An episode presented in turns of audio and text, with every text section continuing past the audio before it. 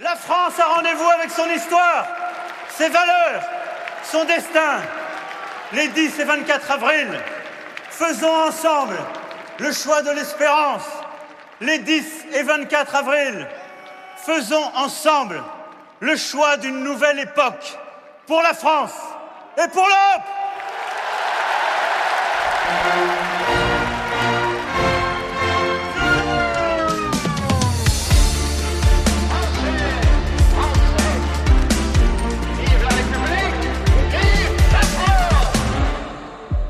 Von einer Verabredung Frankreichs mit seiner Geschichte, seinen Werten und seinem Schicksal sprach Emmanuel Macron bei seiner großen Wahlkampfkundgebung vor wenigen Tagen in Paris.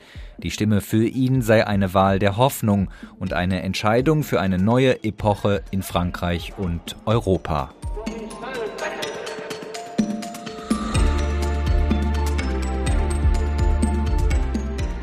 Und damit herzlich willkommen zu Folge 11 unseres Frankreich-Podcasts heute zum Wahlkampf des amtierenden Präsidenten. Am Mikrofon ist Andreas Noll.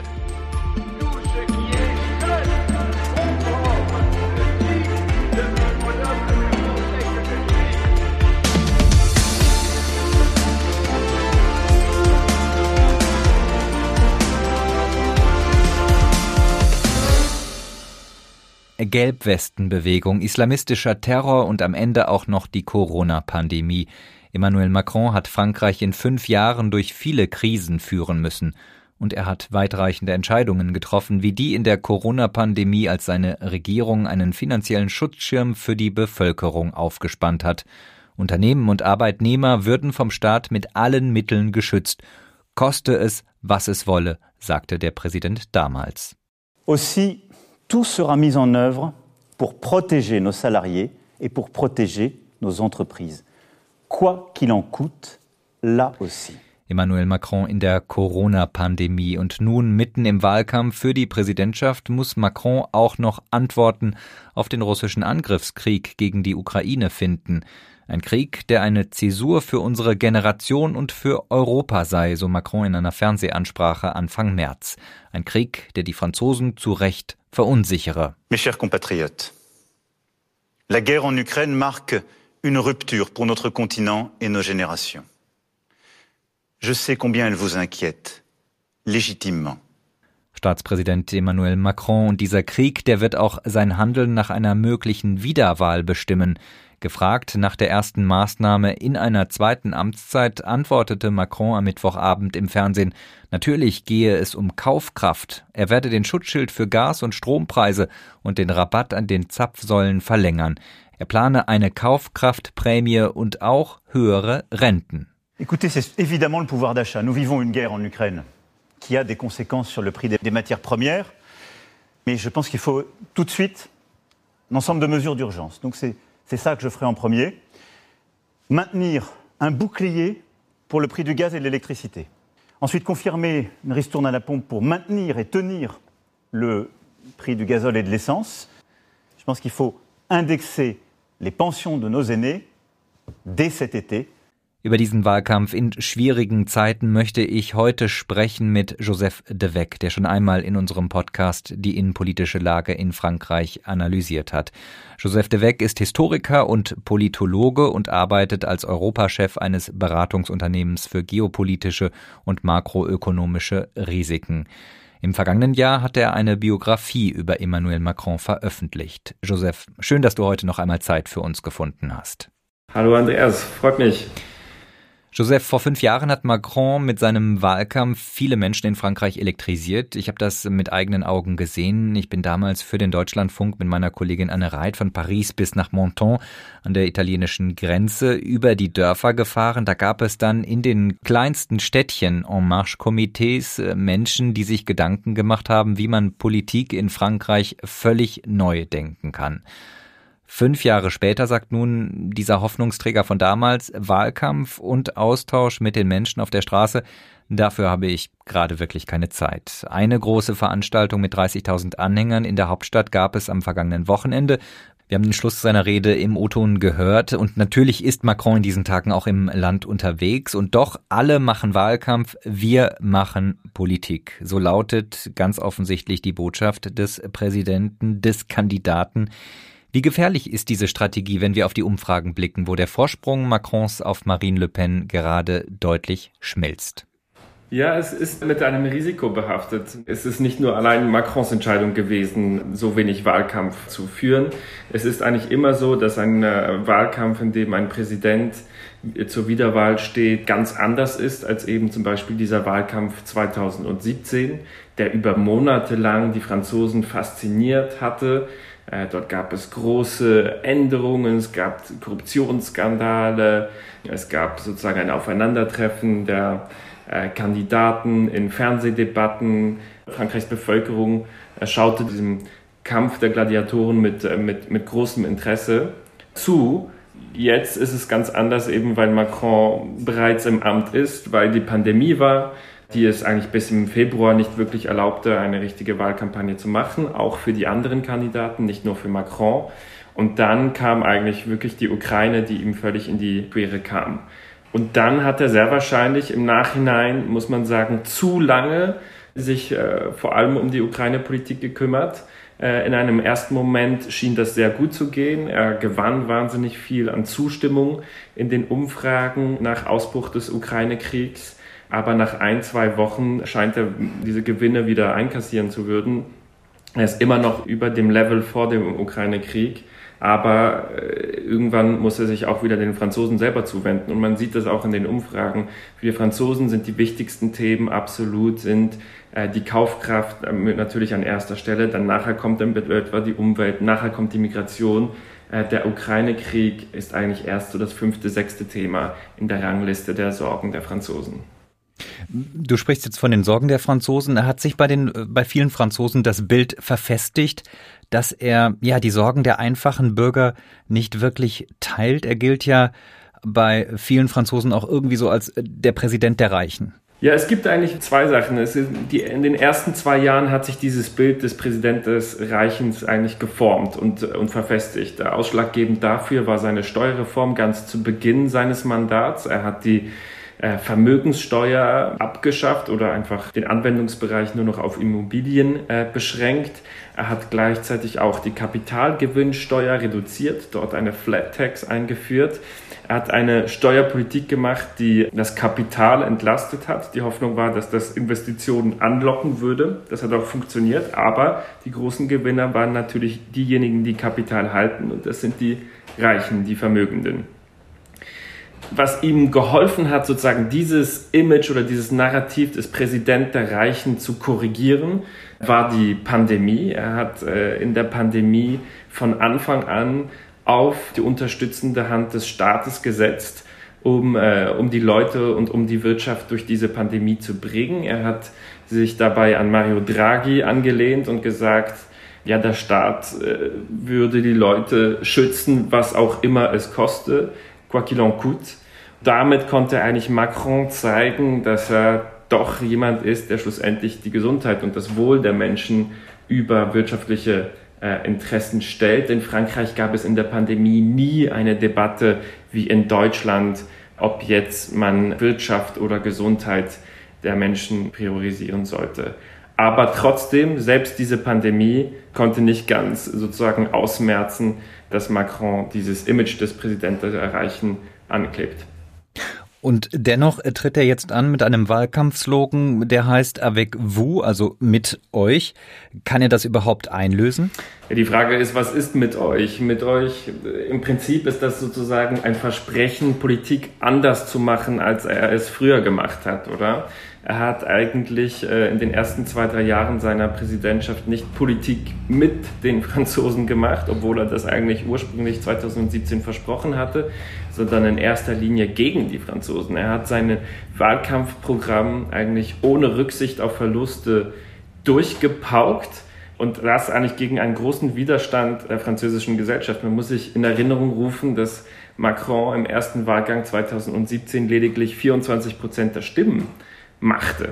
Also eigentlich 75 Prozent der Franzosen waren gar nie wirklich an Bord mit seinem Programm und trotzdem hat er sein Wahlkampfprogramm ziemlich ja, lückenlos durchgesetzt gegen Proteste, gegen die längsten Streiks, die Frankreich gesehen hat seit 1968, durch eine extreme Top-Down-Exertion der Macht und äh, hat sich dabei auch des äh, Staatsapparats bedient äh, und seiner repressiven Fähigkeit der Polizei, um seine Reformen durchzusetzen. Insofern verspricht er jetzt, Politik mit ihnen zu machen, sie mehr einzubinden. Das hat er auch schon gemacht seit der Pandemie oder seit den Gelbwesten. Hat er versucht, einen anderen Politikstil zu pflegen. Äh, das ist auch nicht nur Parole, das ist schon auch so geschehen. Zum Beispiel hat er so eine Bürgerversammlung einberufen zu umweltpolitischen Fragen. Aber es ist immer noch ein Versprechen und die Franzosen nehmen es ihm sehr wahrscheinlich nicht so ganz genau ab. Ich glaube, interessanter oder kluger für ihn wäre es gewesen, einen Slogan oder etwas äh, Inhaltliches äh, den Franzosen zu versprechen und nicht eher etwas äh, Prozessorientiertes. Du hast jetzt von diesen alternativen Politikansätzen gesprochen. Es gab ja nicht nur diese Umweltkonferenz da mit 150, glaube ich, Bürgerinnen und Bürgern, sondern es gab ja auch diese Grand Débat National nach den Gelbwesten. Da wurden, glaube ich, 400.000 Seiten voll beschrieben mit Sorgen und Nöten der Menschen äh, aus dem Land.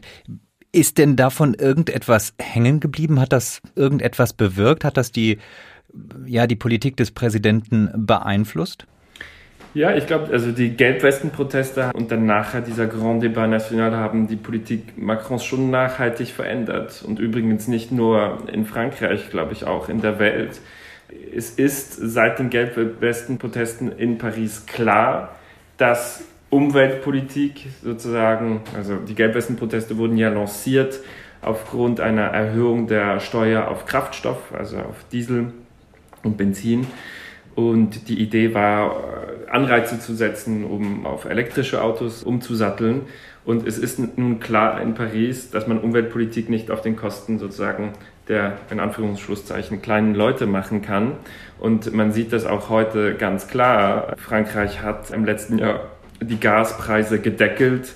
Auch bei den Benzinpreisen wird Gegensteuer gegeben. Es wird alles daran gesetzt, sozusagen erhöhte Preise für, für Kraftstoffe äh, zu verhindern und der Staat übernimmt dort die Rechnung. Mit einem Grund auch, warum die Inflation in Frankreich äh, relativ gering ist im, im Vergleich zu anderen europäischen Ländern. Ich und Macron hat sozusagen diese Lehren der Gelbwesten-Proteste äh, mit aufgenommen und handelt dementsprechend. Und äh, insofern hat sich dort Macron sicher davon beeinflussen lassen. Und auch im, im Politikstil würdest du sagen, also mit dieser, dieser Form jetzt ähm, die Bürger stärker mit einzubinden. Ja, er hat versucht, also ich glaube, was man weiß in Paris ist mittlerweile, dass die Politik, wie Macron sie in den ersten zwei Jahren gemacht hat, einfach top-down, schnell Reformen, ohne sie groß abzusprechen mit Sozialpartnern, durch das Parlament pauken und dann einfach äh, Protestwellen durchstehen, auch wenn sie zwei Monate lang dauern. Man weiß, dass diese Politik so nicht mehr funktionieren kann. Sie funktionierte in den ersten zwei Jahren auch, weil Macron eine große Legitimität hatte, weil die Franzosen an einem Punkt waren, wo sie auch dachten, es muss sich irgendetwas ändern. Wenn man zum Beispiel guckt, äh, die Proteste gegen die Reform der Staatsbahn SNCF, äh, wurden von weiten Teilen der Bevölkerung eigentlich nicht unterstützt. Die Proteste gegen Macrons Arbeitsmarktreform ganz zu Beginn seines Mandats wurden auch von einem Großteil der Bevölkerung nicht unterstützt. Es ist erst eigentlich mit den Gelbwesten-Protesten eine Bewegung oder gegen ihn entstanden, die, die wirklich in der Breite Unterstützung fand. Und in einem zweiten Mandat muss Macron äh, viel behutsamer vorgehen, als es er es in seinem ersten Mandat tun konnte. Die Gelbwesten waren ja auch in irgendeiner Art und Weise eine Anti-Eliten-Protestbewegung, jetzt sehr stark dominiert aus den ländlichen Regionen Frankreichs. Was sich aber nicht geändert hat in den fünf Jahren von Emmanuel Macron, ist der Einfluss dieser traditionellen Pariser Eliten. An den Hebeln der Macht sitzen, das kann man glaube ich heute sagen, wie vor fünf, zehn oder auch zwanzig Jahren immer noch die Absolventen der Pariser Elitehochschulen und ja, durchaus sehr wenige Quereinsteiger. Ist Macron da vor fünf Jahren im Grunde genommen unter falscher Flagge gesegelt, als er gesagt hat, ich mache alles anders, ich werde das klassische Parteiensystem aus den Angeln heben und einen ganz neuen Politikstil umsetzen? Ja, er hat einen neuen Politikstil umgesetzt, aber sehr wahrscheinlich nicht so, äh, wie sich die Leute das gewünscht haben oder wie auch Macron ihnen das versprochen hatte. Macron hatte eben gesagt, es müsse mehr gesprochen werden, es müssten die Leute mehr mitgenommen werden, es müsse ein äh, ergebnisoffener Dialog oder Debatte stattfinden und so keine Politik gemacht werden. Was Macron aber getan hat tatsächlich, ist Frankreich noch weiter zu zentralisieren, die Macht noch mehr im Élysée zusammenzufassen und wirklich quasi im Alleingang Politik zu machen. Und das war in dem Sinn schon etwas total Neues, weil vorhin im alten System waren die Parteien sozusagen die entscheidenden äh, Entscheidungsträger. Hollande, Sarkozy etc. mussten sich permanent mit ihrer Partei absprechen, mit den Mehrheiten im Parlament, um ihre Politik durchzuführen. Das führte zu vielen Blockaden. Macron hat aber sozusagen diese Parteien vollkommen ausgeschaltet und einfach Politik im Alleingang gemacht. In dem Sinn ist es wirklich ein neuer Politikstil im Unterschied zu den politischen Eliten vorher. Und dafür hat er auch eine ganze Generation von politischen Eliten, die über 30 Jahre an den Schaltheben der Macht war in Frankreich, in die Rente geschickt. Aber er hat dadurch Frankreich nicht demokratischer gemacht oder weniger zentralistisch oder weniger technokratisch, sondern ganz im Gegenteil. Er hat sie noch technokratischer, noch zentralistischer, noch elitistischer gemacht. Hat er denn eine neue Generation aufgebaut? Also wenn man mal aus deutscher Perspektive das betrachtet, da gibt es eigentlich in jeder Bundesregierung ja mächtige, einflussreiche Persönlichkeiten, die auch ein Gegengewicht zum Kanzler oder zur Kanzlerin bilden können. Wie sieht das in der Regierung und in der Führung bei Macron aus? Ja, da ist überhaupt nichts. Also seine Partei La République en Marche ist bis heute keine Partei, die ihrem Gründer in irgendeiner Art und Weise Grenzen setzen könnte. Sie ist im Prinzip eine Pseudopartei oder einfach ein Wahlkampfkomitee für Emmanuel Macron. Ganz ähnlich wie das zum Beispiel die Partei France Insoumise im linken Spektrum bei Jean-Luc Mélenchon ist. Es gibt auch niemanden wirklich, der sich so die Statur aufgebaut hätte, um Macron irgendwie wirklich herauszufordern. Macron ist wirklich extrem mächtig. Er ist wohl der mächtigste Präsident, den Frankreich erlebt hat seit Charles de Gaulle.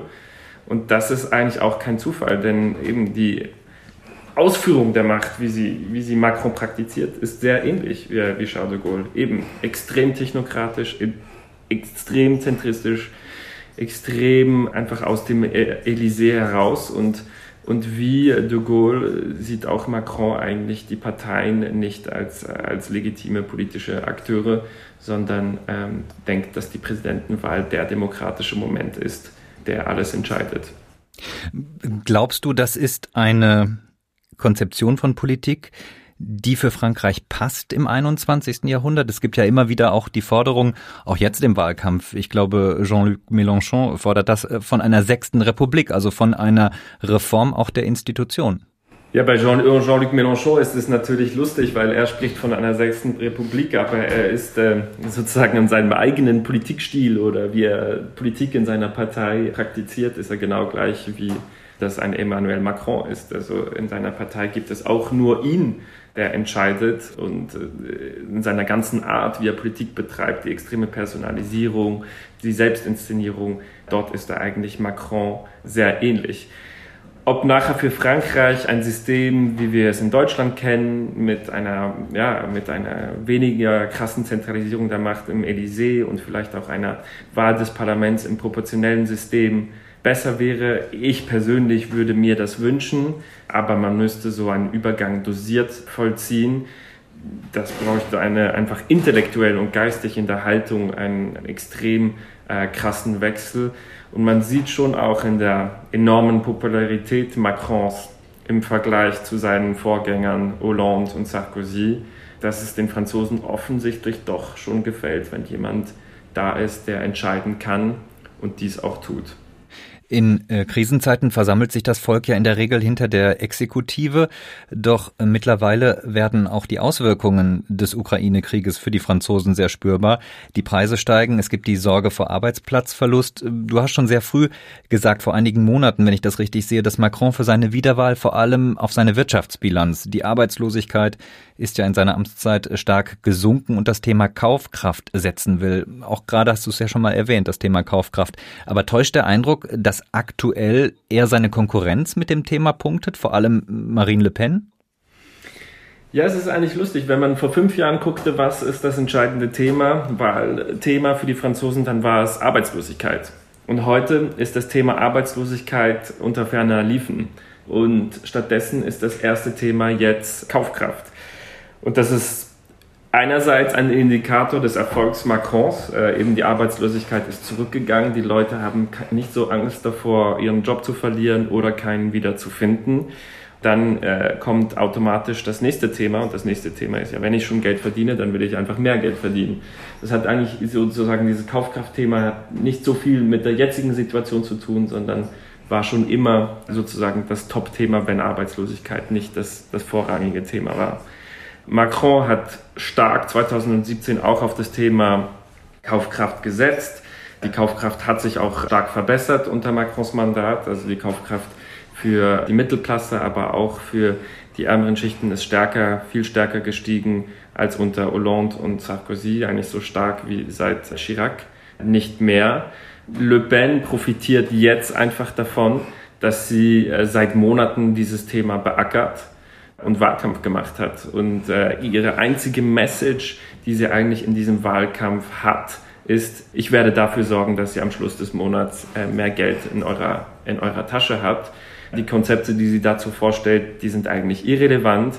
Aber es scheint sich durchgesetzt zu haben, dass Le Pen für dieses Thema steht. Und da das mit Abstand das wichtigste Thema ist für die Franzosen, äh, erklärt das äh, zum Teil auch ihren Erfolg heute. In seinem Wahlkampfauftritt äh, am Wochenende hat Macron tatsächlich ja sehr ausführlich über die Wirtschaft gesprochen. Die Franzosen sollen für mehr Arbeit, du hast es gerade auch erwähnt, mehr Geld am Ende in der Tasche haben. Die Kaufkraft soll gestärkt werden mit einer weiteren Prämie im Sommer zum Beispiel. Der Mindestlohn und die Renten sollen auch erhöht werden, obwohl Macron beides, glaube ich, schon einmal gemacht hat. Stärker als sein sozialistischer Vorgänger, wenn ich das richtig in Erinnerung habe. Gleichzeitig will er die Rentenreform anpacken, an der er schon in der ersten Amtszeit Amtszeit gearbeitet hat. Kernpunkt Rentenalter soll auf 65 Jahre steigen. Welche Botschaft sendet das an den Wähler? Mehr Zuckerbrot oder mehr Peitsche? Ja, das Problem für Macron ist, ähm, dass der Wähler in dieser sehr kurzen Wahlkampfkampagne sich vielleicht eine Forderung pro Kandidaten irgendwie einprägen kann. Und bei Le Pen hat er sich eingeprägt, sie will, dass ich mehr Geld in der Tasche habe. Bei Semur hat er sich eingeprägt, der will alle illegalen Migranten rausschmeißen. Und bei Macron hat er sich jetzt nun eingeprägt, dass der das Rentenalter von 62 auf 65 erhöhen will. Macron sagt natürlich eben, wie du erwähnt hast, auch, er will den Mindestlohn erhöhen etc. und so weiter und so fort. Aber das geht unter. Das ist auch ein Problem dafür und das ist auch mit ein Grund, warum wir gesehen haben, seitdem er diese Ankündigung gemacht haben, dass seine Umfragewerte zurückgehen, Macron hat ein Kommunikationsproblem. Die Leute identifizieren ihn heute in dieser Wahlkampfkampagne vor allem mit dieser Forderung. Aber das ist keine positive Forderung. Denn auch wenn die Leute einsehen, dass sie länger arbeiten müssen, es ist nicht etwas, was Lust auf mehr macht. Es ist nicht etwas, wo man denkt, ah, da kann ich was dazu gewinnen. In dem Sinn ist das mit einer Erklärung für, für Macrons Problemlage heute und die muss er, die muss er noch korrigieren. Kann man denn im französischen Wahlkampf ehrlich sein und mit Reformen gewinnen. In Deutschland haben wir die Erfahrung gemacht oder Angela Merkel hat die Erfahrung gemacht, dass sie eine ziemliche Bauchlandung hingelegt hat, als sie eben mit einem sehr radikalen Reformprogramm vor die Wähler getreten ist. 2005 war das, glaube ich. Man kann Wahlen gewinnen, indem man ehrlich ist. Macron hat das eigentlich 2017 bewiesen. Ich glaube, heute sind wir einfach ein bisschen an einem anderen Zeitpunkt. Die Franzosen sind extrem müde. Sie sind müde von der Pandemie, sie sind müde der Ukraine-Krieg, der jetzt noch kommt. Und dann muss man einfach denken, schon vor der Pandemie war Frankreich in den Macron-Jahren eigentlich in einem permanenten Ausnahmezustand. Es folgte Streikwelle auf Streikwelle, große soziale Bewegungen, die Gelbwesten-Proteste und dann natürlich auch der Terrorismus, der immer wieder äh, aufflackerte und das Land äh, traumatisierte. Die Franzosen haben irgendwie Lust auf Ruhe und die haben irgendwie Lust äh, nicht mehr auf wahnsinnig große soziale Konflikte. Mit dem Spektrum einer Rentenreform droht das aber nun wieder. Aber eigentlich hat in Frankreich niemand Lust, im Sommer drei Monate wieder eine Streikwelle äh, erleben zu müssen. In dem Sinn ist es im Moment ein bisschen ein schwieriger Zeitpunkt, um den Franzosen sehr viel Neues zuzumuten. Dort hat sich sehr wahrscheinlich Macron ein bisschen verkalkuliert mit dieser Forderung das so klar zu, äh, zu benennen, anstatt einfach nur zu sagen, es gäbe dann eine Rentenreform und die Modalitäten muss man später besprechen. Äh, Stichwort äh, verkalkuliert. Macron wollte 2017, so hatte er das damals angekündigt, ja auch die Spaltung im Land überwinden. Gerade bei diesem Punkt ist er ja ganz offensichtlich gescheitert, wenn man heute in den Umfragen sieht, dass auf Platz zwei, drei und vier ausschließlich Politiker der extremen Linken und Rechten stehen. Was hat Macron hier falsch gemacht? Ja, das ist eine gute Frage. Man kann sich grundsätzlich die Frage stellen, ob es überhaupt möglich ist, die Franzosen miteinander zu versöhnen. Wenn man zurück einen Blick in die Geschichte wirft, dann gibt es eigentlich kaum eine Periode, in der Frankreich je im Frieden mit sich selber war. Frankreich war immer im permanenten Streit. Sozusagen in Deutschland ähm, ist das Merkmal guter Politik, wenn ein Politiker Ruhe und Ordnung herstellen kann. In Frankreich gab es diese Ruhe und Ordnung eigentlich fast nie wirklich, sondern es gab immer Streit, es gab immer soziale Bewegungen. Das ist auch Teil sozusagen der Architektur dieser, dieser französischen Fünften Republik mit dieser enormen Zentralisierung der Macht, dass die Opposition, dass die Macht immer in der Hand jemand, einer einzelnen Person ist und darum die Opposition nirgends eingebunden ist und darum auch äh, fundamental ist und damit die Debatte immer sehr trennscharf ist, quasi zwischen Regierung und, und Opposition. Nun, Macron hat das nochmals verstärkt, diese Polarisierung innerhalb der Gesellschaft, indem er eben einfach wirklich ohne Rücksicht auf Verluste seine Politik äh, durchgesetzt hat. Äh, inhaltlich hatte er mit seiner Politik meistens recht und die Erfolge heute, die wirtschaftlichen Erfolge geben ihm recht. Äh, die sind schon auf seine Politik zurückzuführen. Aber er hat sozusagen das Problem Frankreichs noch verschärft, in dem Sinn, dass er einfach Politik selber alleine ausführt und die anderen außen vor bleiben. Und nun in dieser Wahl stellt sich eigentlich die Frage, ob die Ressentiments gegenüber ihm so stark sind, dass sie ihm zum Verhängnis werden oder, oder eben nicht.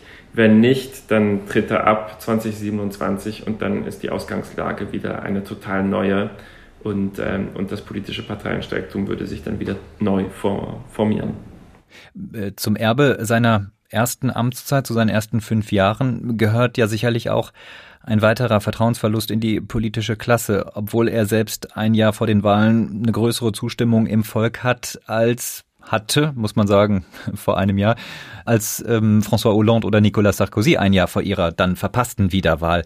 Dennoch hat sich ja irgendwie das Volk abgewendet von der Politik. Bei den Regionalwahlen im vergangenen Jahr war das, glaube ich, lag die Stimmenenthaltung der jungen Wähler zwischen 65 und 87 Prozent und auch bei den Präsidentschaftswahlen jetzt in wenigen Tagen könnte es ja eine historische Stimmenthaltung geben. Ist auch Macron dafür verantwortlich oder ist das das Problem des Systems? Ist es das Problem der alten Parteien, der traditionellen Parteien? Oder wie kann man diese, diesen massiven Vertrauensverlust erklären? Ich glaube, es ist ein widersprüchliches Bild. Also Macron ist bis heute eigentlich auch noch eine Woche vor der Wiederwahl viel beliebter, als es Hollande und Sarkozy waren. Das hat sich eigentlich gehalten in dieser Zeit. Nun die Frage sozusagen des Vertrauens in das politische System und die politische Elite. Frankreich ist seit jeher beargwöhnen die Franzosen ihren Präsidenten und das politische System. Das Vertrauen in den Umfragen ist extrem tief. Aber zwischen dem, was gesagt und getan wird, gibt es in Frankreich doch immer auch äh, große Unterschiede. Man stelle sich zum Beispiel vor, im Juni hat Macron alleine entschieden, mehr oder weniger, ein de facto Impfobligatorium einzuführen. Und dann gab es ein bisschen Proteste, aber die Franzosen haben gespurt. Heute hat Frankreich mit Abstand eins eine der besten Impfquoten in ganz Europa. In Deutschland ist das Vertrauen in die Politik viel höher, aber die Politik hat es nicht geschafft, äh, zu dem Ausmaß äh, ihre Bevölkerung dazu zu bewegen, äh, sich impfen zu lassen. Trotz sozusagen der großen Skepsis zeigt sich doch immer wieder auch in der Realität, dass der Präsident und in diesem Fall Macron doch immer noch eine, über eine extreme Autorität und Legitimität offensichtlich in den Augen der Franzosen verfügt. Drum ein bisschen so gemischteres Bild eigentlich, äh, eigentlich zu dieser Frage. Macron, wir haben darüber gerade gesprochen, hat ja diese Rentenreform für das, für sein zweites Mandat angekündigt, aber bei einer Wiederwahl wäre es definitiv ja auch seine letzte Amtszeit. Er kann dann nicht mehr wiedergewählt werden. Aus den USA, aber auch ja aus Deutschland wissen wir, zum Ende einer Regierungszeit geht es meist um das außenpolitische Vermächtnis. Hältst du es überhaupt für realistisch, dass Macron in diesen fünf Jahren, die er womöglich jetzt noch hat, wirklich als innenpolitischer Reformer in die Geschichtsbücher eingehen wird oder wird er am Ende doch vor allem auf Außenpolitik setzen? Also das Ding ist sozusagen, innenpolitisch steht nicht mehr so viel an. Innenpolitisch ist sozusagen das, was noch fehlt, ist die Rentenreform. Und wie diese Rentenreform durchgeführt werden kann, hängt maßgeblich davon ab, wie jetzt diese Wahl ausgeht. Ob er doch eine klare Mehrheit hat oder nicht. Hier wird, hängt vieles davon ab, wie klar dieser Wahlausgang schlussendlich ist äh, oder, oder nicht. Abgesehen von der Rentenreform ist nicht mehr so viel zu machen, weil Macron, wie gesagt, extrem viel schon gemacht hat in den ersten zwei Jahren. Und die Wirtschaft läuft eigentlich, die Wirtschaft äh, funktioniert. Macron ist, wenn man so will, oder wenn man es mit Deutschland vergleichen will, eigentlich wenn er wiedergewählt wird in der Merkel-Phase. Er kann einfach profitieren äh, von den Reformen, die er anfangs gemacht hat. Diese Reformen werden ihre, ihre Früchte tragen, so wie Merkel auch nicht viel gemacht hat ihren 16 Jahren in Sachen Wirtschaftsreform, weil sie sich einfach auf die Reform von Gerhard Schröder abstützen könnte. In dem Sinn ist sozusagen die Frage, was sein Vermächtnis ist. Auch mit einem zweiten Mandat wird sein Vermächtnis sein, die Wirtschaftsreform am Anfang seines ersten Mandats eventuell eine Rentenreform und dann wird der Fokus vor allem ja auf der Europapolitik und, äh, und der Außenpolitik äh, sein in seinem zweiten Mandat. Insbesondere dann auch in den letzten zwei, drei Jahren seiner Präsidentschaft, weil dort in diesen zwei, drei Jahren fokussiert sich dann alles auf 2027.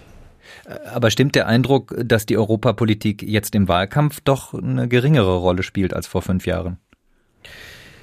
Sie spielt eine geringere Rolle, weil aus verschiedenen Gründen. Sie spielt eine geringere Rolle, weil Le Pen und Seymour sie nicht mehr zu einem Thema machen. 2017 war der Frexit die Kernforderung von Le Pen in ihrem Wahlkampf. Und heute spricht Le Pen überhaupt nicht mehr äh, vom Frexit oder einem Austritt Frankreichs aus der Europäischen Union. Sie hat die Lehre gezogen aus 2017, dass man zu diesem Thema keine Mehrheit kriegt und und ihre krachende Niederlage im zweiten Wahlgang ist äh, schlussendlich auch das Resultat davon, dass sie diesen zweiten Wahlgang zu einem Referendum über den Brexit gemacht hat. Das heißt, Europa ist kein Thema mehr. Le Pen versucht kaum über Europa zu reden. Sie versucht auch nicht über Migration zu reden. Eben sie versucht nur noch über, über Kaufkraft zu reden. Macron ist eigentlich der Einzige, der noch über Europa redet. Er versucht, Europa zu verkaufen. Er versucht zu sagen, guck, ich habe hab große Erfolge äh, vorzuweisen. Endlich haben wir die GAFAs, äh, Google und Amazons besteuert. Endlich haben wir so einen Corona-Pandemie-Fonds, in dem Europa fiskalpolitisch enger zusammenrückt. Schaut, jetzt in der Ukraine-Krise müssen wir Europa zusammenstehen, etc. Aber es fehlt ihm eigentlich heute die Gegenspielerin, die er noch 2017 hatte. Insofern ist Europa nicht mehr Zentrum der Kampagne. Ich würde zum Abschluss gerne nochmal auf deine Analyse seiner Reformen in den vergangenen fünf Jahren zurückkommen. Du hast gesagt, er hat da jetzt viel abgearbeitet. Aber ist Frankreich tatsächlich so gut vorbereitet auf mögliche Schocks, die da kommen können? Also In Deutschland sprechen wir über Finanzierungsprobleme bei der Krankenversicherung. Die Rentenreform ist tatsächlich ja eine Reform, die er anpacken möchte. Dann haben wir die Staatsverschuldung in Frankreich, die auch bei über 115 Prozent des Bruttoinlandsproduktes liegt. Äh, kann er sich wirklich auch jetzt unter diesen Vorzeichen mit Ukraine-Krieg, Inflation, was da alles noch auf uns zukommen könnte, kann er sich wirklich entspannt zurücklehnen und so wie Merkel tatsächlich von den Früchten einer Reformagenda profitieren und waren diese Reformen wirklich so einschneidend, wie, wie es die Hartz-IV-Reformen von Gerhard Schröder waren?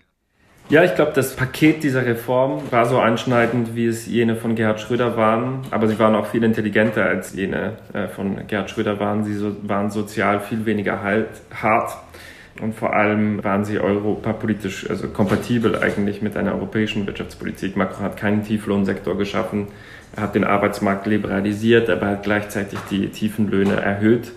Trotzdem hat er die Wettbewerbsfähigkeit Frankreichs massiv gestärkt. Heute ist es billiger, in Frankreich einen Mindestlohnarbeiter einzustellen als in Deutschland. Das hat er dadurch geschafft, indem er die Arbeitnehmer- und Arbeitgeberbeiträge auf kleine Löhne äh, gestrichen hat. Also er hat sozusagen die Kosten der Wettbewerbspolitik kollektivisiert.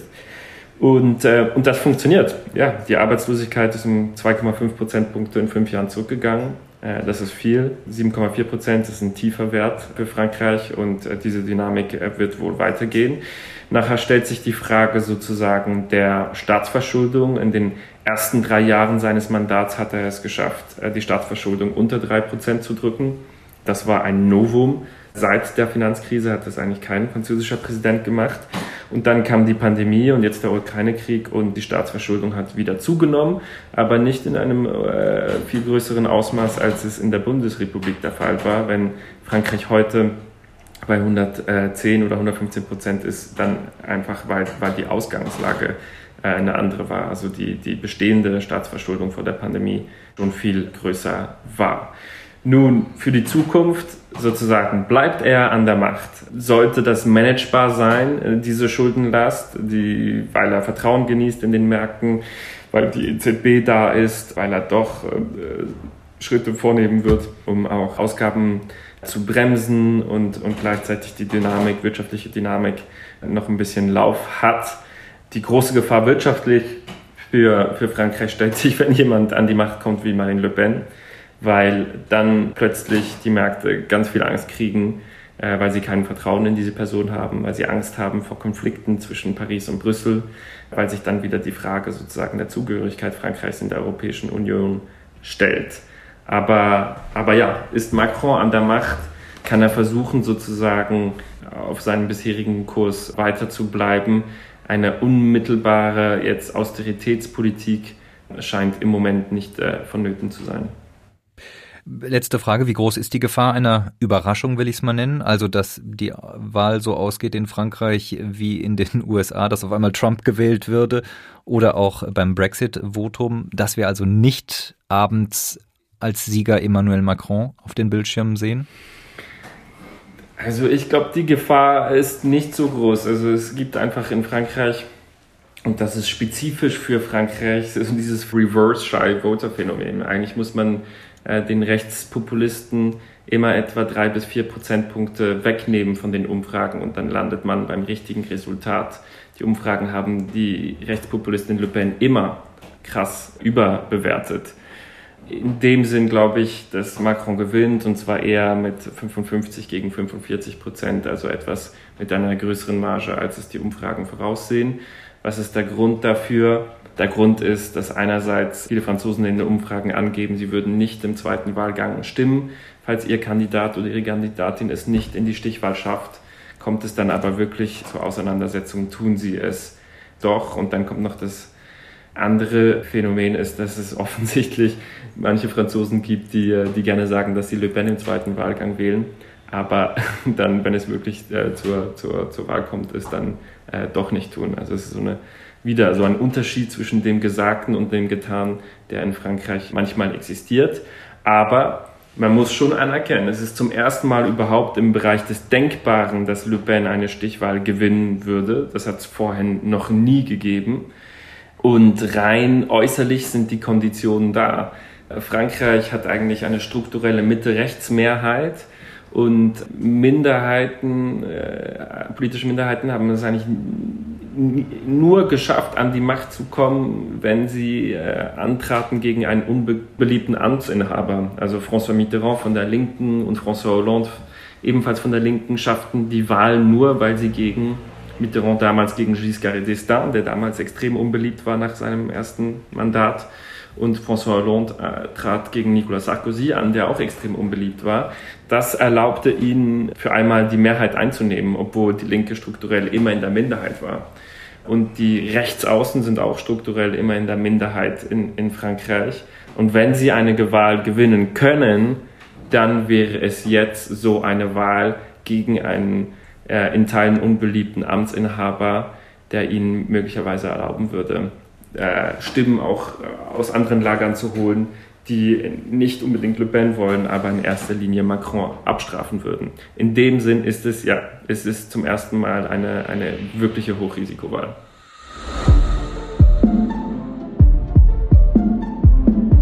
Der Wahlkampf und die Bilanz von Emmanuel Macron, das war heute unser Thema im Frankophil Podcast mit dem Historiker und Buchautor Joseph de Weck. Joseph de Weck wird am Wahlabend mit uns auf Twitter Spaces über den Ausgang der ersten Runde der Präsidentschaftswahl diskutieren.